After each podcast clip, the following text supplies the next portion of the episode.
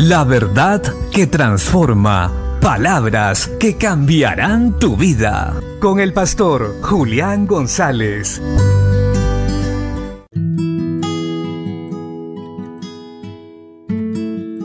La Biblia dice en la primera carta a los Corintios capítulo 10 versículos 23 y 24.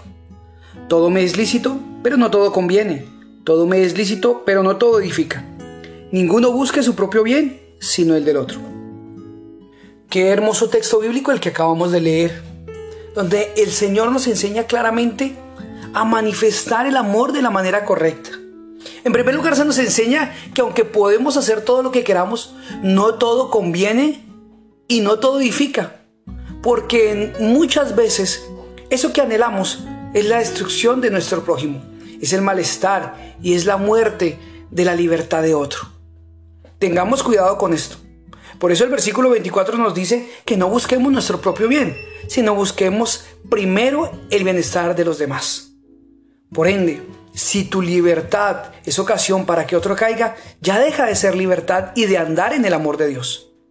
Así que tengamos cuidado de cómo actuamos y hablamos frente a los demás, siempre sabiendo que el amor se manifiesta en la muerte personal y voluntaria para que otros vivan. La muerte a deseos, a palabras, a sentimientos. En este contexto específico, aún a la comida. Pero si lo contextualizamos a, nuestra, a nuestro tiempo, a nuestra era, no solo se puede hablar de comida, sino de muchas más cosas.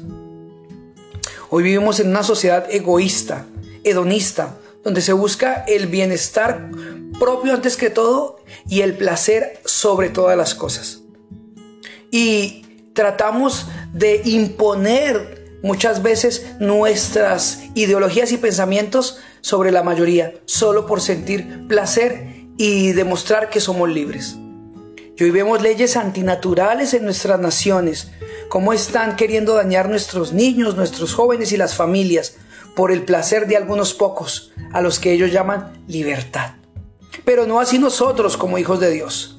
Recordemos esto siempre, que el amor de Dios se manifiesta en nosotros cuando, aunque tenemos la posibilidad de hacer lo que queremos, renunciamos a ella por un momento para que otro conozca el amor de Dios y sea salvado por Jesucristo.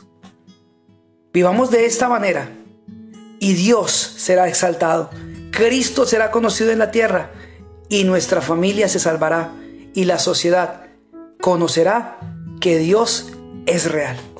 Bendiciones.